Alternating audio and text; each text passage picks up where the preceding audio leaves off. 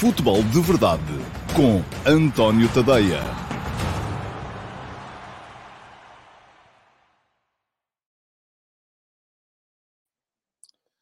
Ora então, olá, muito bom dia a todos e sejam muito bem-vindos à edição número uh, 617 do Futebol de Verdade para quinta-feira, dia 21 de julho de 2022. Um, já sabem, porque foi prometido no lançamento do programa que hoje vou deter-me um bocadinho mais detalhadamente sobre o mercado do Porto, sobre o ponto da situação entre entradas e saídas e aquilo que pode significar a entrada do Gabriel Verón. Aliás, há várias perguntas já colocadas uh, no uh, direto de, de hoje. Por exemplo, o João Silva perguntou do que conhece do jogador, acha que Verón pode ter um impacto imediato ou será um jogador para evoluir e talvez ganhar o lugar na próxima época, provavelmente quando PP for vendido. E uh, perguntava também o Luís Teixeira uh, se o Verón será titular. O Porto, além do PP, apenas tem Galeno com potencial para lutar por um lugar no 11 será um Gonçalo Borges e Verón, segundas linhas, para potenciar para o futuro. Muito bem.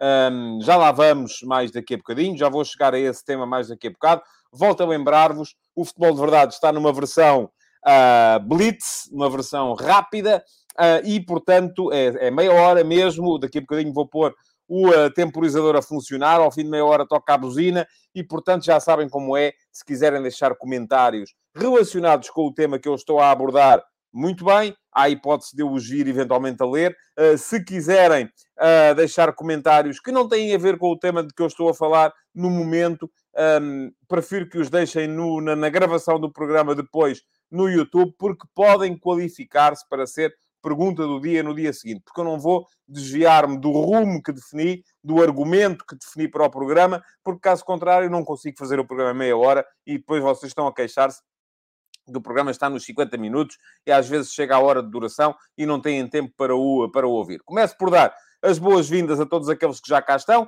e uh, hoje já comentaram o João Silva, o Rafael Rodrigues, o Diogo Tavares, o Simão Rochinol, o João Morgado Ferreira, o Vansan Lima, o Luís Teixeira, o Carlos Pinto, o Alexandre Pereira Dias, o Ferros Wolfi, o Mauro Matos, o Pedro Paramés, o Júlio Caetano, o João Moreno, uh, o João Lopes, o Amadou Jaló, está de volta o Amadou Jaló, não o tinha visto ainda por cá, eh, esta semana. O Sandro Castanho, eh, o Rui Martins, o Craf NCS, o A Martins 82, o Diogo Barreira Matos. Bom, enfim, uh, todos estes, bom dia a todos, bem-vindos. Bem-vindos também a todos os que estão por aí, mas são mais tímidos e não comentam. Vamos começar, como sempre acontece, com a pergunta do dia e, portanto, eu vou pôr a funcionar o temporizador. Já sabem, daqui a exatamente 30 minutos vai soar a buzina e uh, é, o, um, é o futebol de verdade, é o sinal para o futebol de verdade chegar ao fim.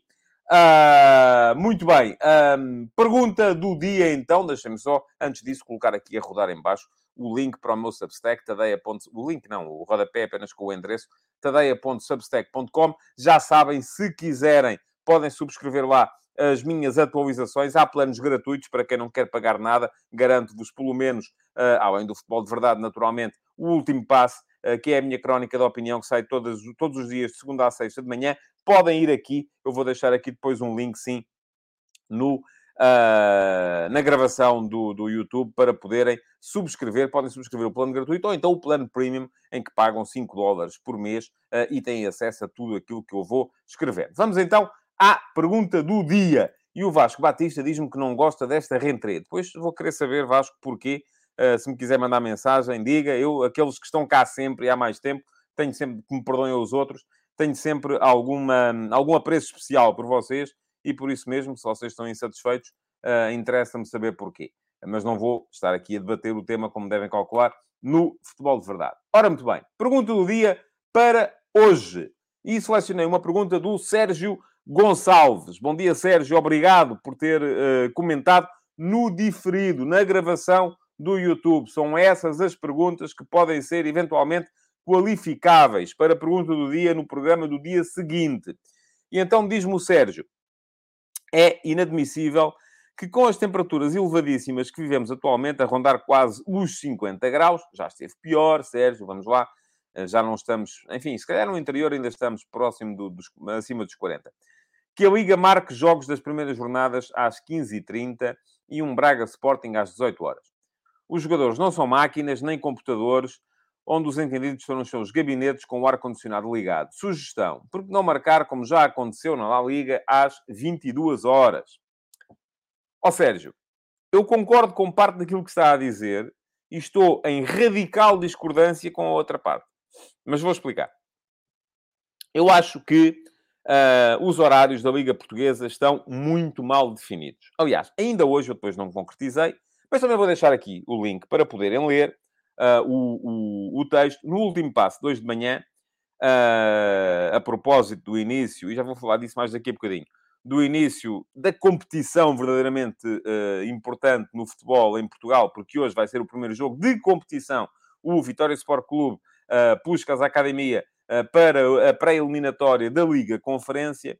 Uh, eu desenvolvi uma reflexão a dizer que, enfim, há uma experiência traumática com o Vitória, porque mudou de treinador já com a época em curso, saiu o Pepa, entrou o, ou regressou o Moreno, mas eu tinha dito que uh, uh, cheguei à conclusão que, felizmente, nos clubes portugueses, cada vez menos há mudanças de treinador no defeso, e as que há ultimamente têm sido motivadas mais por ambição dos treinadores do que por vontade dos clubes. Aliás, basta ver aqueles que saíram este ano.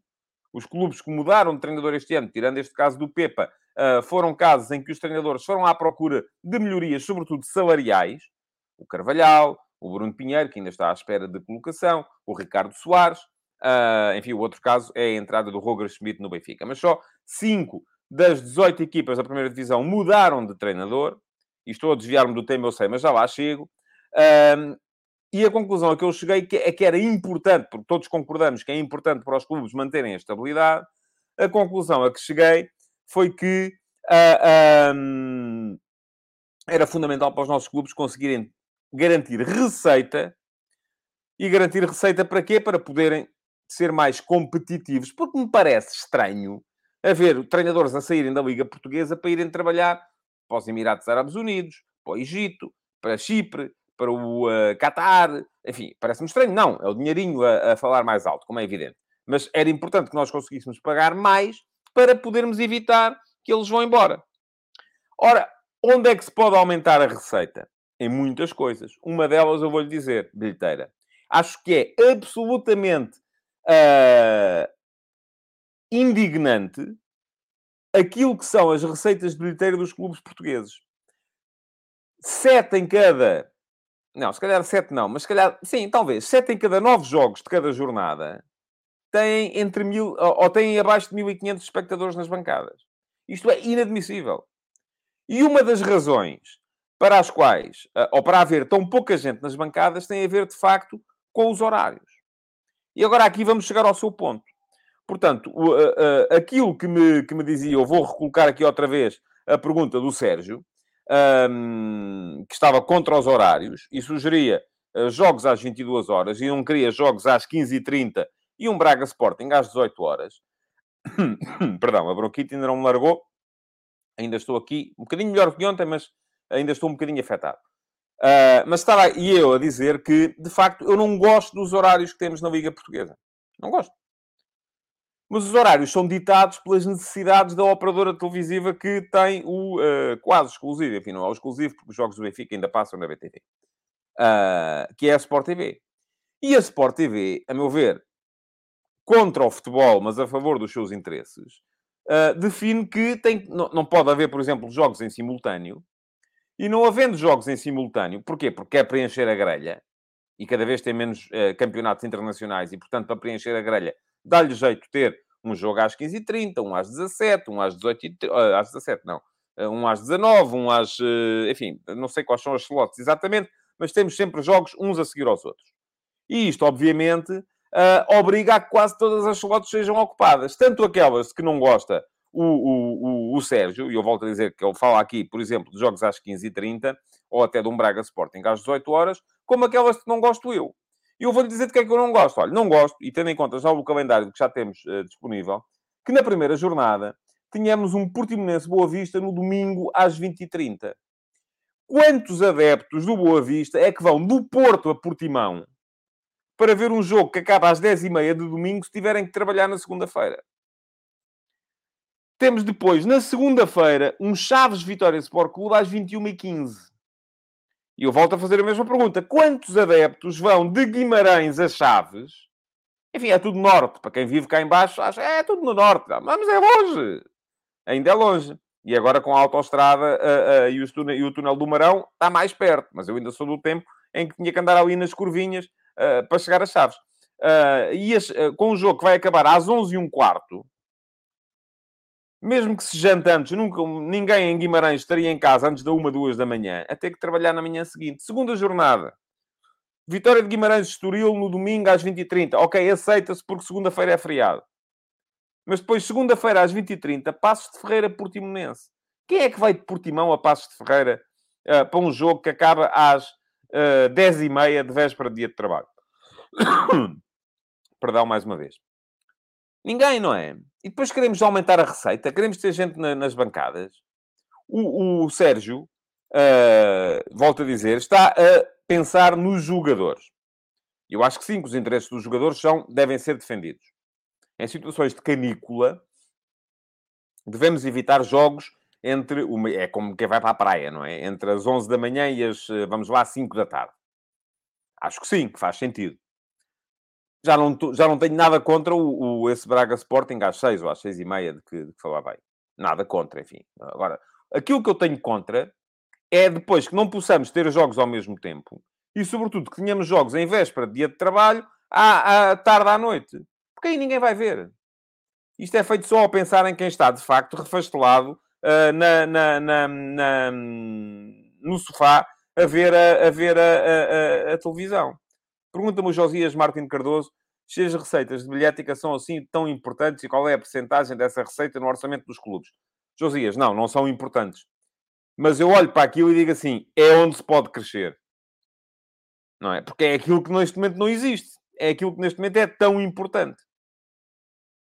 Eh, é, é pouco importante. pronto, o Vasco Batista fala aqui também do preço dos bilhetes. Aí já estamos então, de facto, a mudar-nos uh, completamente. E fala também da questão do que cobram as televisões. Uh, mas uh, diz aqui também o Rui Martins, jogos às 22 horas não fazem sentido, porque, por exemplo, um Benfica-Braga levaria a que os adeptos do Braga só chegassem a casa depois das 4 da manhã. É verdade. Eu também acho que não. Aquilo porque eu me bato, e vamos lá ver. perdão mais uma vez, aquilo porque eu me bato, e bato-me aqui ou bato-me por escrito, eu, eu, quando comecei a trabalhar, trabalhava no Expresso, e o Expresso, nós tínhamos uma vidinha santa, porque podíamos fazer reportagem, mas ao fim de semana, uh, enfim, não havia crónicas de jogo para fazer, o jornal só saía no sábado seguinte, e portanto, uh, o fim de semana era folga. Eu tinha 20 anos, era solteiro e bom rapaz, e muitas vezes uh, juntávamos-nos, eu, o, o Paulo Luís de Castro, o Daniel Reis, o Miguel Costa Nunes, um, malta sem, enfim, que tinha disponibilidade para isso. O Paulo Luís de Castro era o nosso uh, especialista em desporto automóvel e em comércio e indústria automóvel. Muitas vezes tinha carros para experimentar e uh, juntávamos ao fim de semana e fazíamos excursões para ir ver bola. Chegávamos a casa, nove e meia, dez da noite, onze da noite, ao domingo, perfeitamente a tempo de trabalhar no dia seguinte. Porquê? Porque os jogos eram às três, quatro da tarde. Agora, se fosse como agora, não era possível. Nós chegámos a ter uh, fins de semana de sair daqui de Lisboa, íamos para, para o norte, ir ver um jogo, chegou-me a acontecer uma vez, ir ver um jogo a Passos de Ferreira à tarde, ir ver depois um jogo, uh, uh, uh, foi ao contrário, Santo Tirso à tarde, Passos de Ferreira ao, ao, final da tarde, início da noite, e chegar a casa tipo 11 da noite. Hoje em dia isso não era possível. Hoje em dia seria absolutamente proibitivo. E mais, também lhe digo outra coisa, e já estou a alongar demasiado o tema e vou pôr ponto final no tema com, esta, com mais esta reflexão.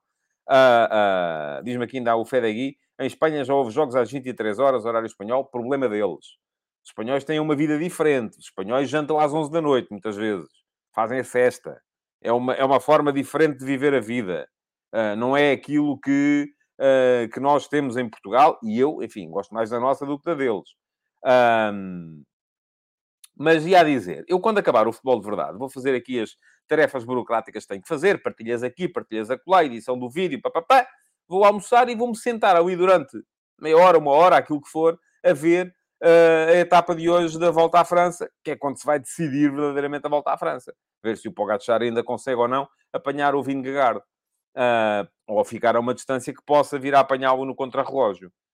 As temperaturas em França estão altíssimas, mas eles não mudam as etapas para a noite. Uh, e se calhar para a televisão até seria melhor.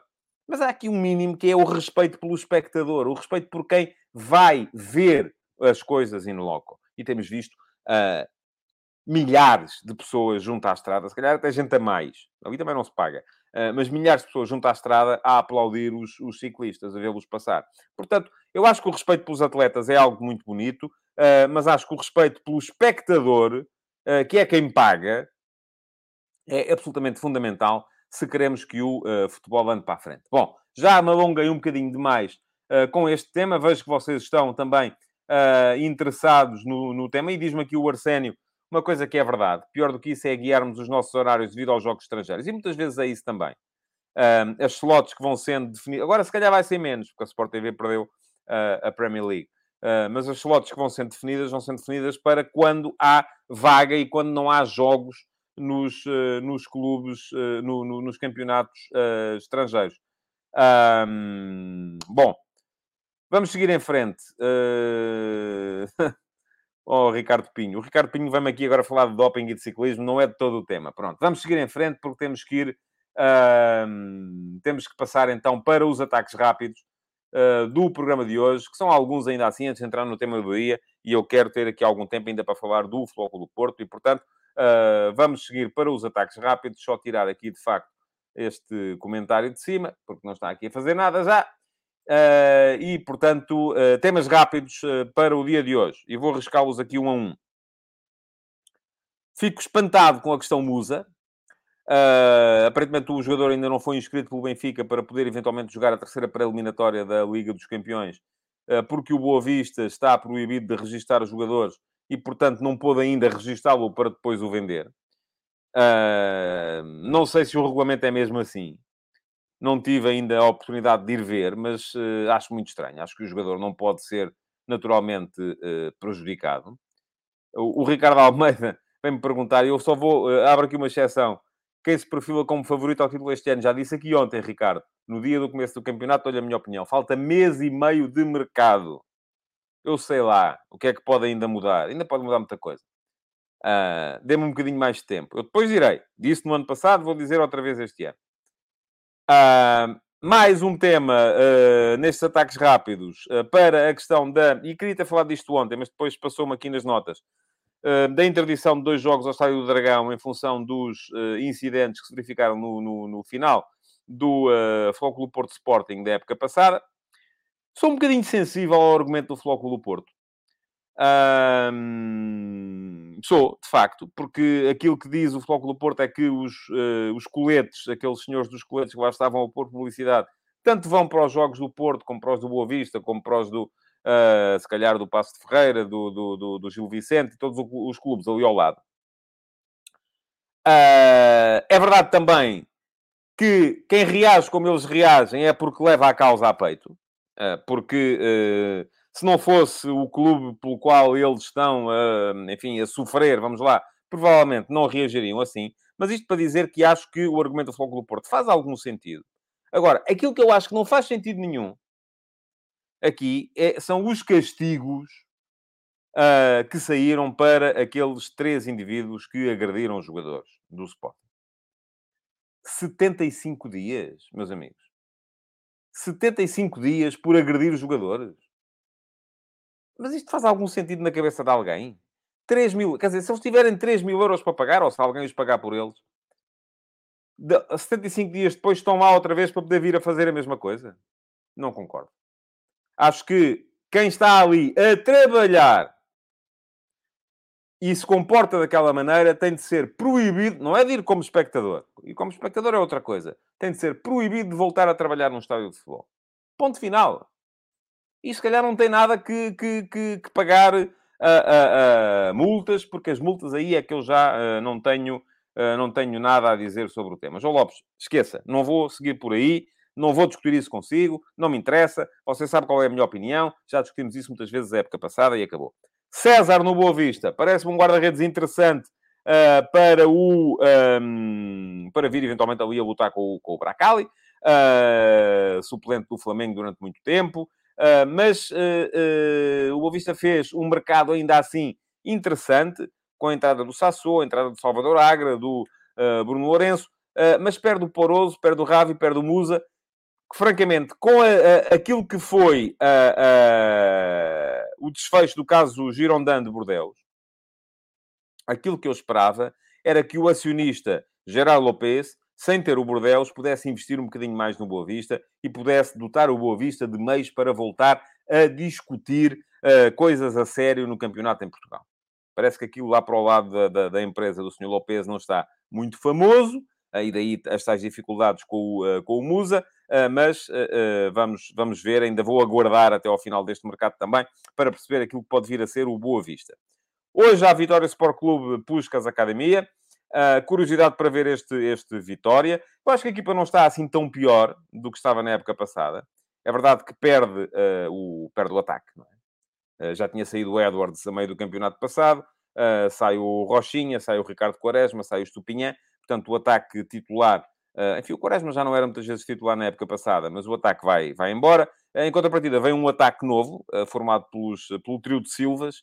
Um, o Anderson Silva, o André Silva, o Jota Silva, Curiosidade para ver este ataque do Vitória. Curiosidade para ver a integração do Miquel Villanueva, que me parece que pode ser o defesa central, que vai dar ali um upgrade no, no, na defesa do Vitória. Eu sempre achei que a defesa era o ponto mais fraco do, do Vitória. Uh, mas uh, vamos a ver, esperemos que o Vitória consiga um bom resultado para seguir em frente na uh, Liga Conferência para mais uma pré-eliminatória a seguir. Ontem houve pré-eliminatórias da Champions. Uh, Jorge Jesus e Pedro Martins empataram fora. O Jesus com o Fenerbahçe foi empatar à Polónia, enfim, terreno neutro, com o Dinamo de Kiev. O uh, Pedro Martins com o Olympiacos foi empatar fora com o Maccabi Haifa. Portanto, um, vamos ver o que é que, o que, é que vai... Um, o que é que vai sair dali, mas para já, boas uh, perspectivas para, o, um, para os dois treinadores portugueses, além do Carlos Fangueiro, poderem continuar em prova também na pré-eliminatória da Liga dos Campeões. Pequeno parênteses para vos falar da Série A, Estou um bocadinho entusiasmado com aquilo que vai ser a Série A italiana este ano. Acho que há ali, eh, vai haver uma luta muito, muito interessante pelo título. A Juventus eh, a reforçar-se muito bem. E isto a propósito de quê? Da contratação do Bremer, um defesa central brasileiro do Torino, eh, que é um dos melhores defesas centrais da Série A, ou foi na época passada, um dos melhores. Entram também o Pogba e o Di Maria. Vamos ver se vem o Morata. Fala-se cada vez mais na, no, no, em Itália na possibilidade de vir o Morata. Ainda há hipótese de vir o Zaniolo da Roma também.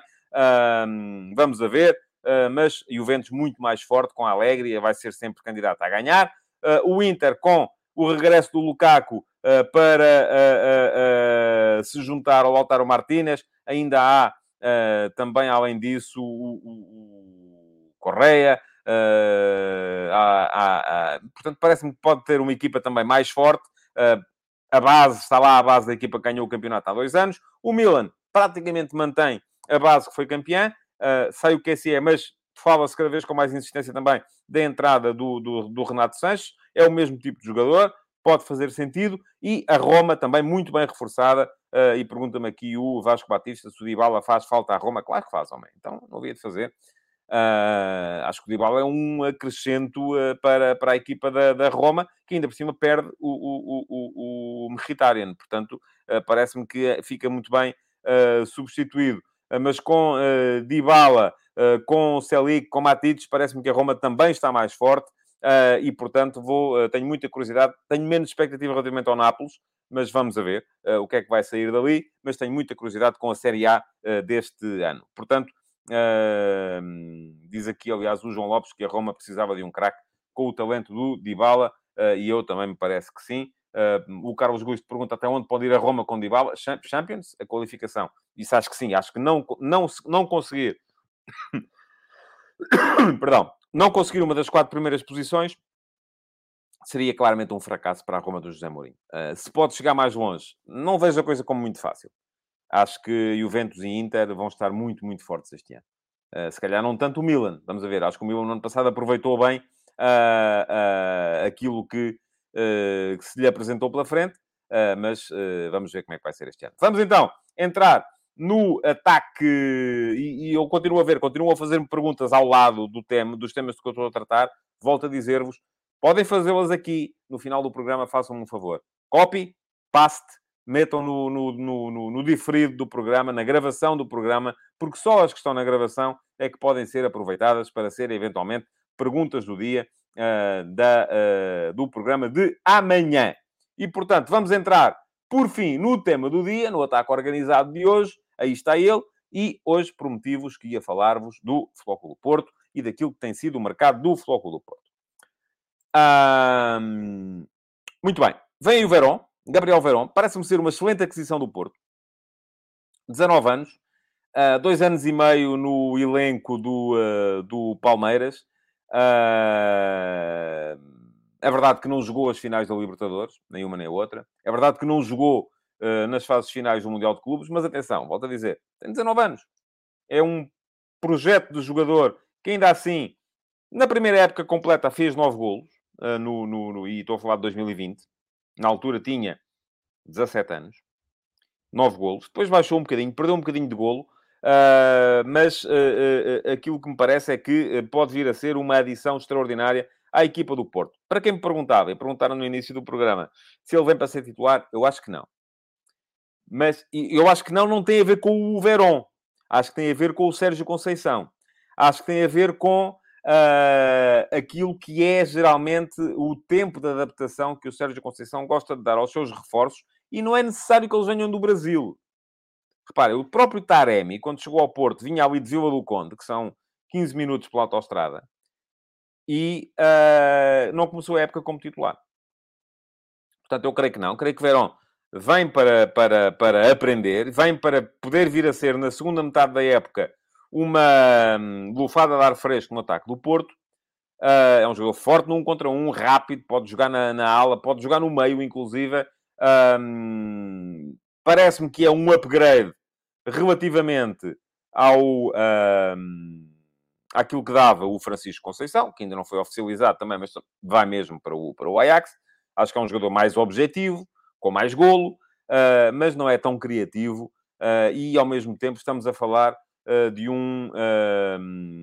de uma... De uma de uma equipa que perdeu criatividade. E eu acho que essa é a principal preocupação neste momento uh, para quem segue o Flóculo Porto. O João Lopes, que segue muito o Flóculo Porto, diz que depois da saída de Dias o Porto precisava de um jogador veloz como Verón. É um diamante em bruto para ser trabalhado, concordo consigo. Perdão, mais uma vez. Uh, e diz-me aqui o Silvio Ribeiro que o Porto ainda precisa de contratar alguém para o meio campo para entrar já.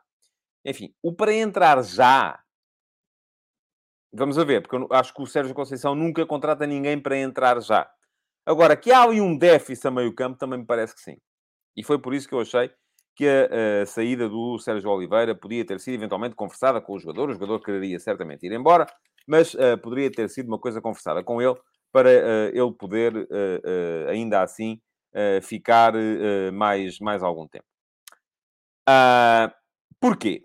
Vamos olhar para o mercado do Porto, então. O Porto, basicamente, este ano perde o Vitinha, que sai por 40 milhões de euros para o Paris Saint-Germain. Perde o Fábio Vieira, 35 milhões para o Arsenal. Perde o Sérgio Oliveira, 3 milhões para o Galatasaray. Perde o Mbemba, custo zero, para o eh, Marselha E perde o Francisco Conceição, 5 milhões para o Ajax. Estamos a falar de um total de uh, 76, 81, 84 milhões de euros, basicamente. Ao mesmo tempo, Uh, o Porto já gastou uh, ah, 43 milhões de euros em reforços. Portanto, tem aqui uma margem, um superávit de 40 milhões. Não é fantástico. Uh, e atenção, eu sei que aquilo nos clubes depois fazem muitas vezes as contas com base no, no ano no exercício e tal. Enfim, isso não me interessa nada. Interessa-me aquilo que é gasto neste verão. É disso que eu estou a falar. Não estou cá a contar com o Luís Dias, nem com o Galeno, nem com... Enfim, não. É agora, neste verão, neste defeso. 20 milhões pelo David Carmo para substituir o Mbemba. Acho que o Porto ficou a ganhar, muito francamente. Uh, acho que o David Carmo... E não estou a pensar só em termos de mais-valias futuras. Estou a pensar uh, naquilo que o jogador vale neste momento. David Carmo, além de ser escardino, permite que o Pepe possa jogar à direita, uh, é um jogador que neste momento, para mim, já vale mais que o Mbemba. E atenção, não mudei de opinião depois do final da temporada. Uh, apesar do Mbemba ter feito parte do 11 da época mas acho que jogador por jogador o Porto fica uh, beneficiado. Está aqui muita gente a falar de Rafael Veiga. Se o Rafael Veiga não seria, quem é que fez aqui a primeira vez a pergunta? Deixem cá ver. Um, foi o Rodrigo Pina. Se o Porto não ficaria melhor servido com o Rafael Veiga? Eu acho que não. Acho que o Verón é, é mais avançado. Acho que o Verón tem mais golo. Acho que o Verón tem mais margem de progressão. O Rafael Veiga é, mais, é um jogador mais feito já, neste momento, de facto. Mas aquilo que o Porto procura é outra coisa. Depois, meio campo. Há que contar com as cláusulas que foram gastas. 9 milhões para ficar com o Ruiz, cláusula de compra obrigatória. 3 milhões e meio para ficar com o Stefano Eustáquio. Um, a questão é, olhamos para... O Gruitch já lá estava, portanto não há aqui nenhum acrescento. Olhamos para o Stefano Eustáquio e achamos que ele vem suprir as ausências do Vitinho e do Fábio Vieira, que também já lá esteve na segunda metade da época. Não.